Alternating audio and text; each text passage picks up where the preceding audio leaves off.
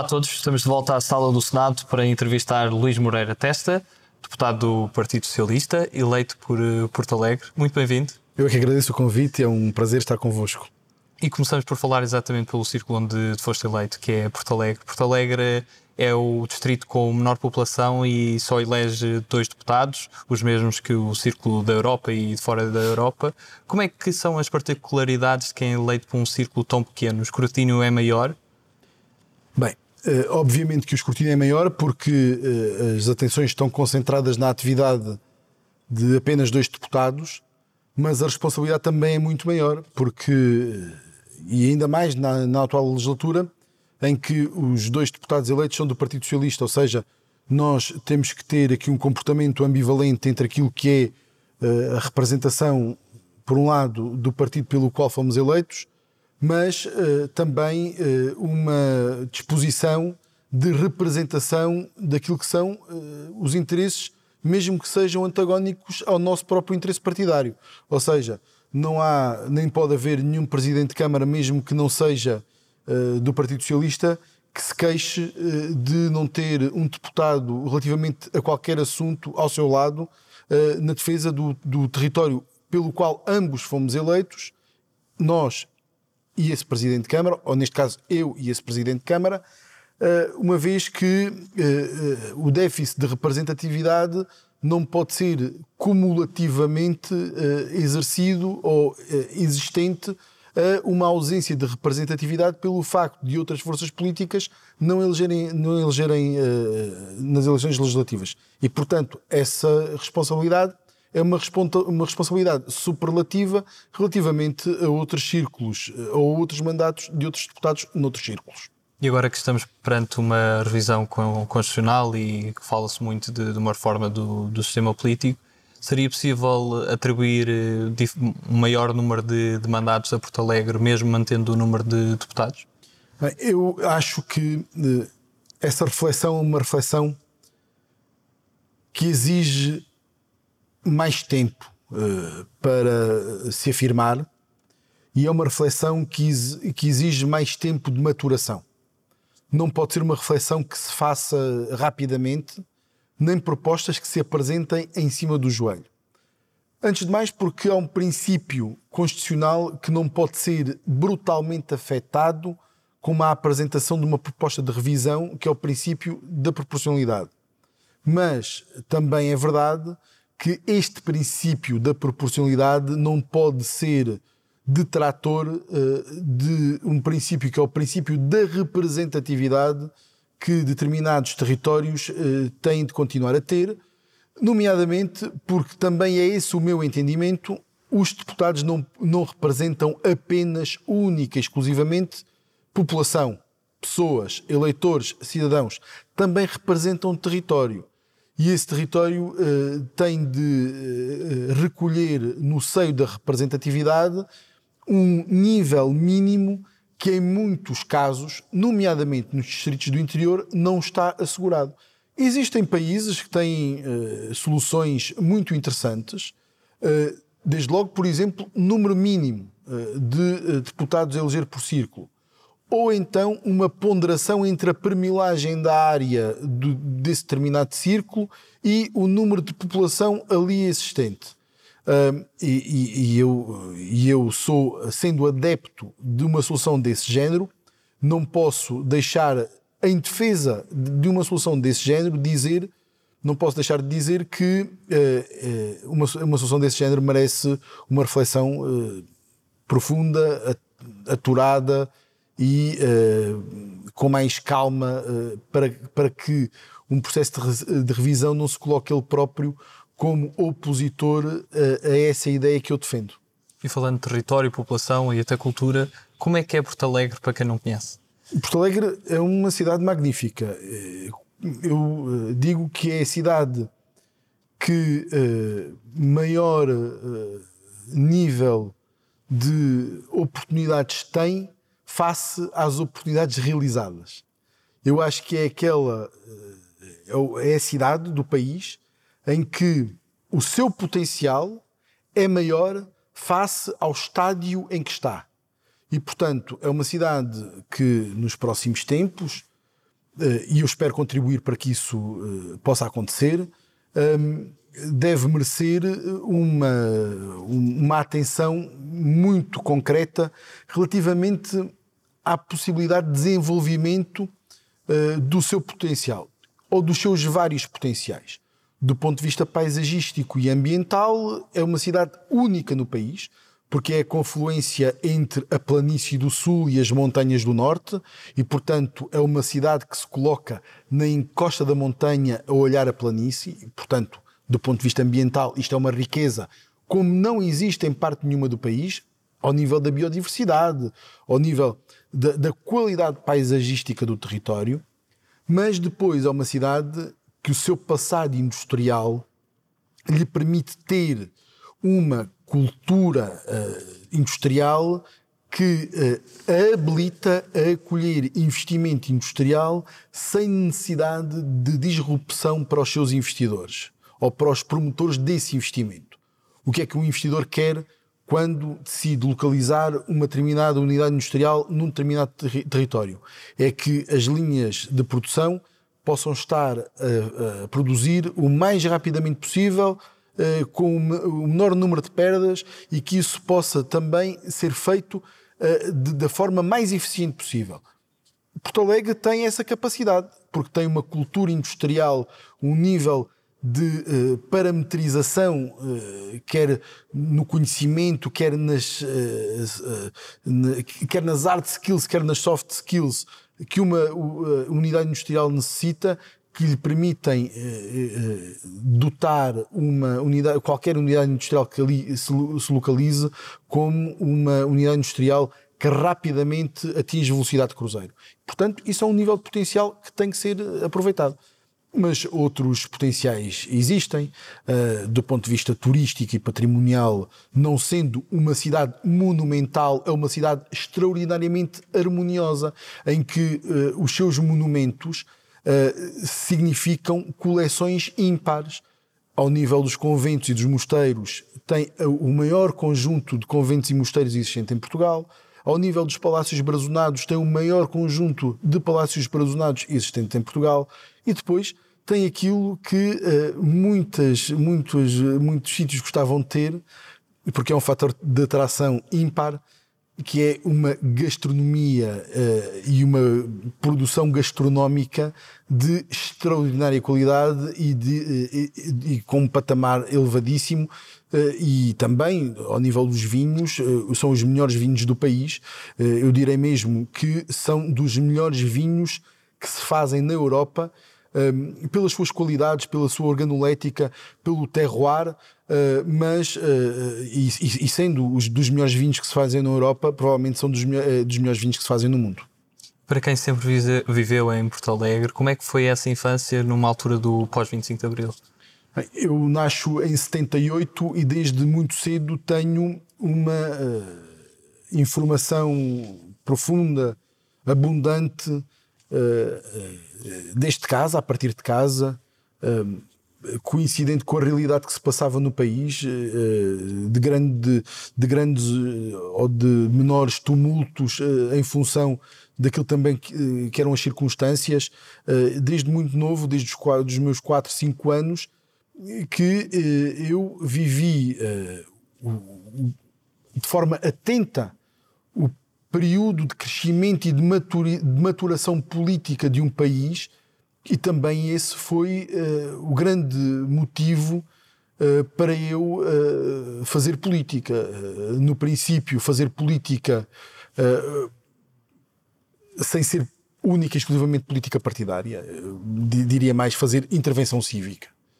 Lutar pelas causas que em que acreditava, tanto ao nível dos valores como ao nível da, da igualdade de, de oportunidades. Uh, na escola sempre fui muito combativo.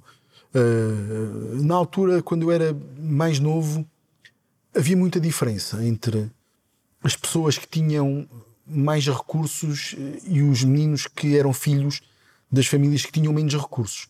E sempre foi uma coisa que me chocou muito e, e, e pela qual eu me bati sempre para que essas diferenças fossem uh, o mais atenuadas possível, possível e, porque, e porque, porque eu entendo que a igualdade de oportunidades uh, uh, se não for possível de atingir na sua plenitude, há um sítio onde ela deve primar, que é a escola, e para isso contribui muito a escola pública.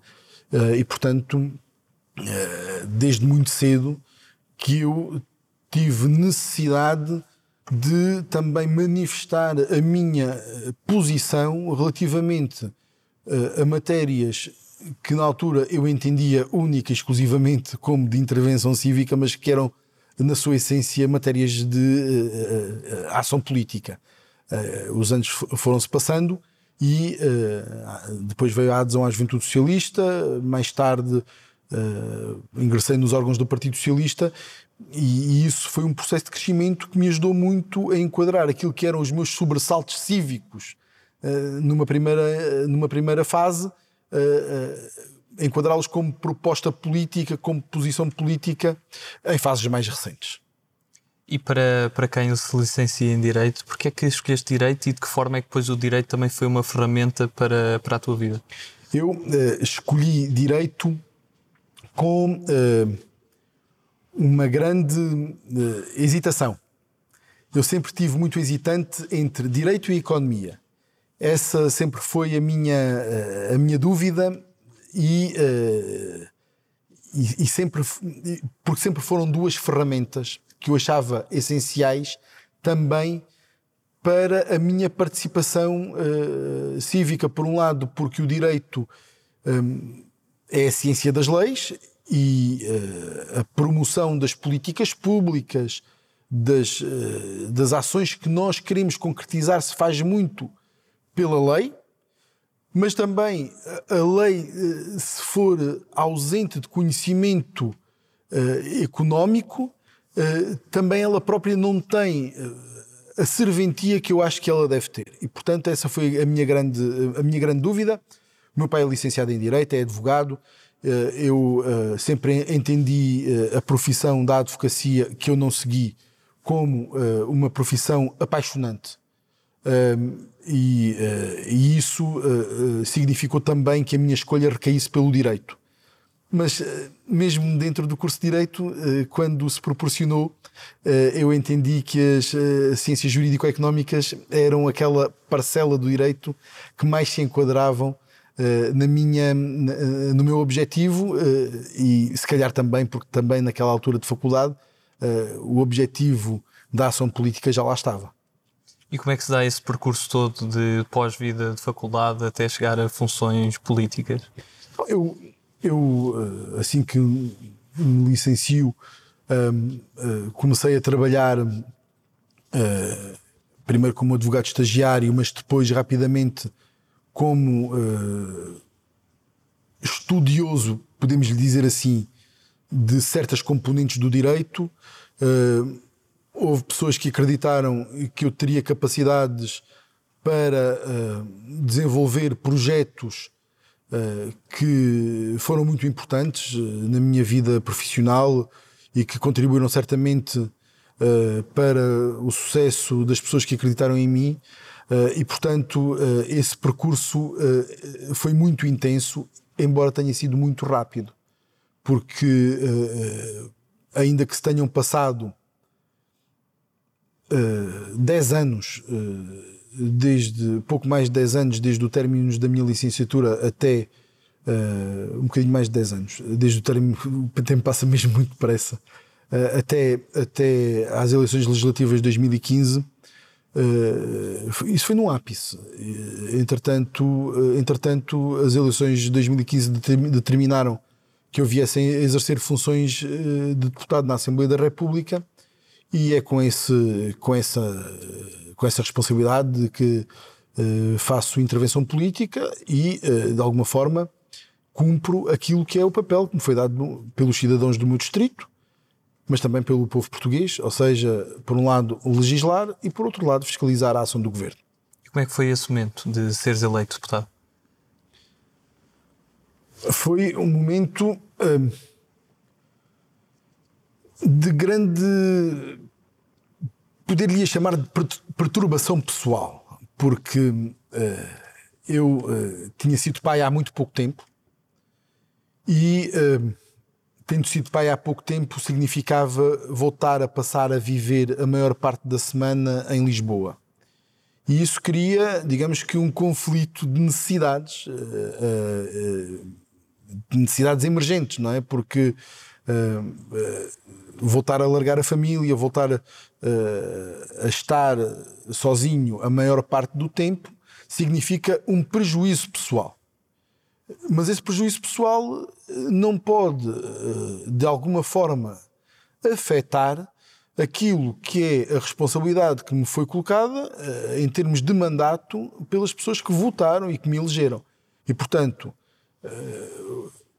quem está na atividade política de forma honesta, há uma coisa que sabe desde o início que entra para a atividade política: é que a questão pessoal ficará sempre secundarizada pela, pela, pela atividade política, porque a atividade política, aquela política com P grande, uh, sendo a bem do, uh, do Estado, a bem, a bem das pessoas, uh, para favorecer aquilo que é a nossa comunidade, ficará sempre na dianteira de qualquer questão pessoal que se venha a colocar. E qual é que foi o momento mais marcante vivido aqui dentro? Mais marcante, tenho, temos muitos, uh, temos muitos. Provavelmente a aprovação do primeiro Orçamento de Estado uh, para o ano de 2016, que envolvia a participação uh, do Bloco de Esquerda e do, e, do, e do Partido Comunista Português e do PEV, porque naquela altura significava mais do que ter um, orçamento aprovado. Significava termos uma solução política para o país e uma solução política que o país precisava, eh, porque as pessoas está, está, tinham sido muito massacradas, quer pelas soluções, soluções encontradas pela Troika, mas principalmente pelas soluções encontradas pelo governo anterior, no sentido de que uh, a justificação da Troika servia sistematicamente para ir além daquilo que a, que a Troika propunha. E isso, portanto, eh, foi, digamos que, o momento mais marcante do ponto de vista simbólico e do ponto de vista pragmático. E aqui também na Assembleia és o presidente da, da Comissão Eventual de Resposta também à pandemia e da recuperação económica e social. Como é que classificas também a resposta que foi dada pelo, pelo Estado e o que é que faz falta nos próximos tempos? Eu, uh, em respeito pela minha posição de presidente dessa comissão, não estou em posição, pelo menos por enquanto, de revelar uh, uh, a minha posição relativamente uh, a essa matéria. Aquilo que eu posso dizer é que nós não deixámos de cumprir o, o nosso papel. a Assembleia da República nunca fechou portas, mesmo nas alturas mais difíceis, e, e sempre cumpriu o seu papel uh, e continuará a cumprir. Uh, é muito importante haver o escrutínio, uh, sobretudo em alturas de emergência. Em alturas que é preciso fazer muita coisa e muito depressa. É preciso continuar a haver um escrutínio, porque o Estado, o Estado de Direito Democrático só existe se esse escrutínio for permanente. E uma das coisas que nós também demonstramos uh, no nosso projeto é que, mesmo havendo divergências partidárias, divergências ideológicas, há sempre também alguma admiração por também deputados de outras bancadas parlamentares. Quais é que são os deputados, aí não, obviamente, renegando o papel dos outros, que, que te inspiram mais ou que admiras mais pela capacidade de trabalho de, de outras bancadas? Ora bem, uh, nós. Uh, na Assembleia da República, como noutros sítios, criamos relações de amizade e de respeito mútuo. Por um lado, uh, respeito pelo esforço daqueles que, não pensando como nós, uh, têm o mesmo objetivo que nós, uh, ou seja, fazer com que Portugal seja um país mais evoluído, com maior progresso, com menores desigualdades, com maior rendimento, mais rico e que essa riqueza se reflita nas populações e, portanto, eh, mesmo aqueles que não pensam como nós, eh, temos a certeza que têm o mesmo objetivo uh, têm caminhos diferentes, mas têm o mesmo objetivo e, portanto, nós temos sempre respeito pelo trabalho daqueles que se dedicam com as suas ideias a combater em nome dos princípios em que acreditam. E tenho pessoas desde o PC, desde o Bloco de Esquerda ao, ao CDS, pessoas em quem tenho uh, absoluta confiança de que uh, são pessoas abnegadas na defesa dos interesses eh, norteados pelos princípios em que acreditam. Depois existem relações de amizade, como em todo lado. Uh, tenho amigos e relações de amizade também em todas as bancadas.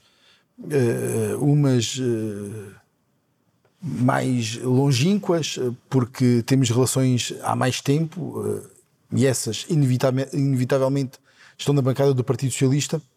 Eh, outras de tempos da faculdade, por exemplo, o deputado João Almeida, do, do, do CDS, foi meu colega de faculdade e, portanto, tenho com ele uma relação de amizade dos tempos da faculdade.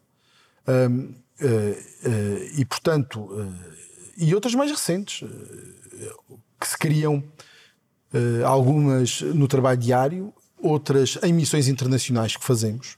Ainda agora estive numa missão internacional e partilhei essa missão internacional com um deputado do PSD, o deputado Paulo Rios de Oliveira, com quem tenho uma relação de amizade,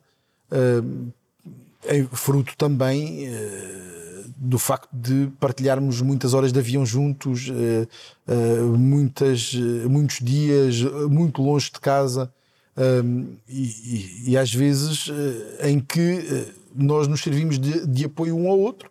Porque estamos em missão internacional e, portanto, quando existem missões internacionais, a nossa função é representar a Assembleia da República, não é representar os nossos partidos em concreto, não é?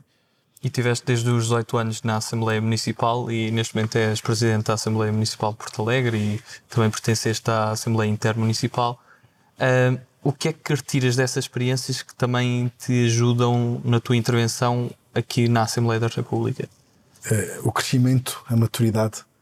Quando se entra para a Assembleia Municipal aos 18 anos, uh, nós pensamos que conseguimos fazer tudo amanhã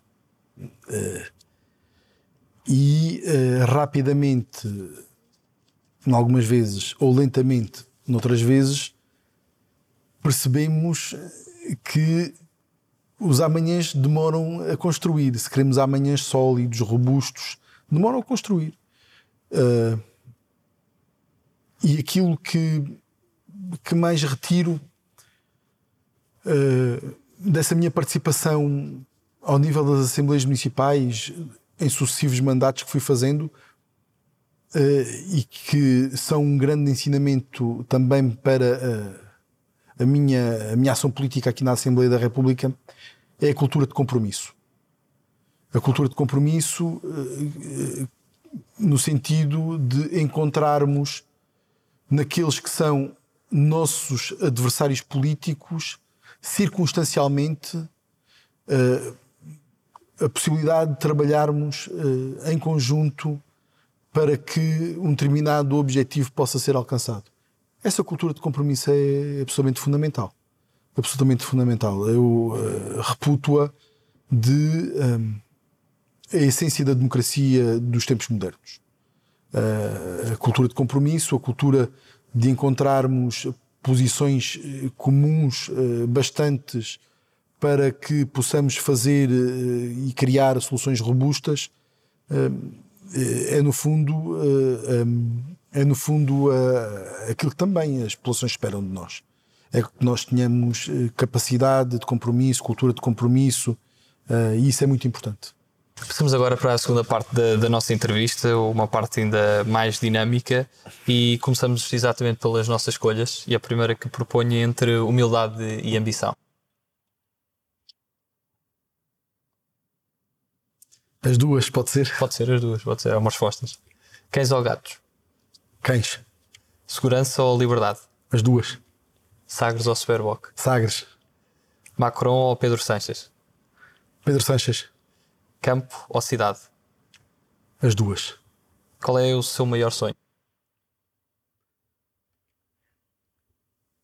O meu maior sonho não exige, não, não pode ser uma resposta simples. O meu maior sonho é que uh, haja possibilidade de das pessoas que vivem uh, em territórios menos desenvolvidos deste país terem exatamente o mesmo nível de oportunidades que existem uh, noutras partes do país. E, portanto, essa é a luta da minha geração. É fazer com que Portugal deixe de ser um país a duas ou mais velocidades e que possa ser um país com um desenvolvimento harmonioso. Existem hoje ferramentas que não existiam no passado e que permitem que isso seja se calhar mais possível do que foi no passado. A transição digital, a transição climática, a transição energética, a transição da mobilidade uh, poderão permitir que esse uh, adornamento, que essa, essa que, que, que esse reagrupar uh, possa, possa ser efetuado de forma mais efetiva. esse, é, esse, é, esse é o meu grande sonho, é que as pessoas que são meus vizinhos em Porto Alegre tenham exatamente o mesmo nível de oportunidades uh, das pessoas que moram aqui no Bar da Lapa em Lisboa. Canta lentejano ou fado? As duas. Chutes e pontapés ou Rui Veloso? Chutes e pontapés. Responsabilidade ou lealdade? Uma não vive sem a outra. Poesia ou prosa? Prosa. Eixo do mal ou circulatura do quadrado? Circulatura do quadrado. 230 ou 180?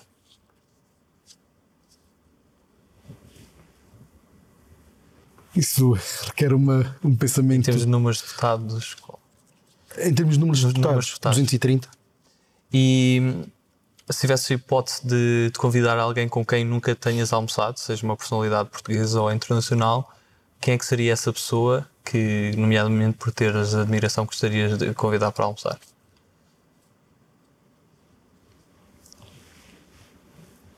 E já agora, qual seria o prato principal?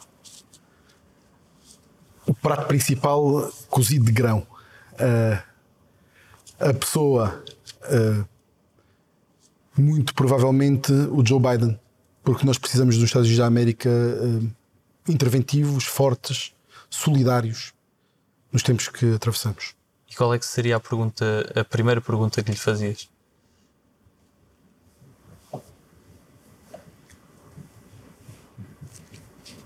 a primeira pergunta que eu, que eu lhe faria. Além de se está tudo bem.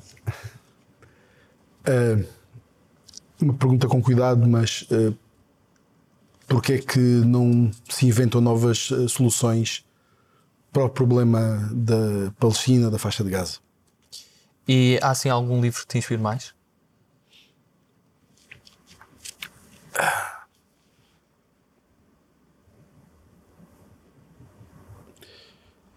Eu eh, tenho. Eu gosto muito de biografias eh, e, portanto, eh, leio apaixonadamente biografias. Acho que são livros que me ajudam também a perceber como é que pessoas que merecem ser biografadas, como é óbvio, Uh, pensam uh, e atuam em função das necessidades. E isso, na minha atividade política, é muito importante uh, cultivar esse espírito. Mas existe um livro muito recente, de recente publicação em Portugal, que se chama, em português, Um Povo Traído, que a história da Espanha desde da República Espanhola de hoje. Uh, e é muito impactante perceber como é que a nossa realidade, sendo tão distante dessa realidade espanhola, das duas Espanhas, das clivagens que existem em Espanha, depois é tão próxima uh, no comportamento das pessoas, na atitude das pessoas. E se calhar ganha uma outra dimensão pelo facto de eu ser de um território raiano. Uh, de ter a pouco mais de 10 km em linha reta da minha casa a fronteira com Espanha, eh, de nós sermos eh, vivermos em conjunto com as pessoas uh, daquela zona da província de Cáceres e da província de Badajoz, que, que, nós os tratamos como iguais e eles nos tratam a nós, em que temos um dialeto comum muito pouco perceptível para os demais. Mas que temos uma grande cumplicidade. E isso também existe relativamente à política. Uh, nós criamos, uh, criámos desde há muito tempo grandes relações de proximidade com os agentes políticos da Extremadura espanhola e isso é muito importante para o, desenvolvimento harmonioso, transfronteiriço uh, de uma parte da Europa que é curioso. As, as, fronteiras nos outros, países, nos outros países da Europa significam sempre zonas de progresso à exceção de duas zonas da Europa, a fronteira entre Portugal e a Espanha e a fronteira entre a Alemanha e a Polónia. Eu acho que isso também é uma, vai ser uma das grandes ambições uh, próximas da Europa, é que uh, as zonas de fronteira desses dois, uh, destes dois países, ou seja, destes quatro países, nós e Espanha, a Alemanha e a Europa, se possa transformar também ela numa zona de progresso e desenvolvimento económico. E em termos, de, em termos musicais, há sim alguma banda ou cantor favorito? Pink Floyd. Alguma música especial? Wish You Were Here, mas uh, tem vários significados para mim. E em termos do cinema? Em termos do cinema, uh, agora somos todos apaixonados por séries. Uh, séries longas que consumimos velozmente em fins de semana consecutivos e permanentemente mas uh, eu tenho. Há um, um filme lindíssimo, uh, lindíssimo, uh, e não, não é nem muito recente nem muito antigo, e que se chama A Vida é Bela, e, e eu acho que é um marco do cinema moderno. Com o Roberto Benigni, é, é uma escolha muito. que tem sido muito usual dentro dos deputados. A sério? Interessante. Talvez porque, signifique, porque tenha significado político não, uh, mais do que o óbvio, mais do que o significado político óbvio que o filme tem, uh, eu acho que tem um significado político muito profundo. E qual é aquele país que nunca visitaste e gostarias mesmo de visitar? Assim, o, o primeiro da bucket list. Eu sou apaixonado pela América do Sul e mais recentemente por África gostava muito, e por isso vou dizer dois, um na América do Sul e um em África. Gostava muito de visitar a Tanzânia, uh, conhecendo já uh, a África lusófona uh, e, portanto, gostava muito de visitar a Tanzânia e gostava muito de visitar o Chile. São esses assim os dois países que eu, não tendo visitado, gostava de visitar. Passamos agora às nossas palavras soltas e, e, peço que me digas numa ou mais palavras o que é que associas a cada palavra. Primeiro que escolhi é barragens. Pisão. Interior. Potencial. CPLP. A nossa alma. Círculos eleitorais. A nossa fronteira. Constituição. A lei. Vacinas. Necessárias. Regionalização um imperativo. Máscaras.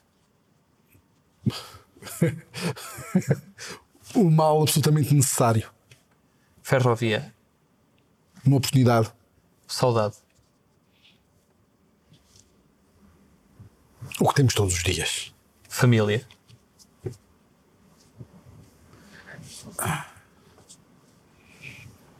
A nossa massa. E se pudesse resumir Portugal numa palavra, que palavra é que escolhias?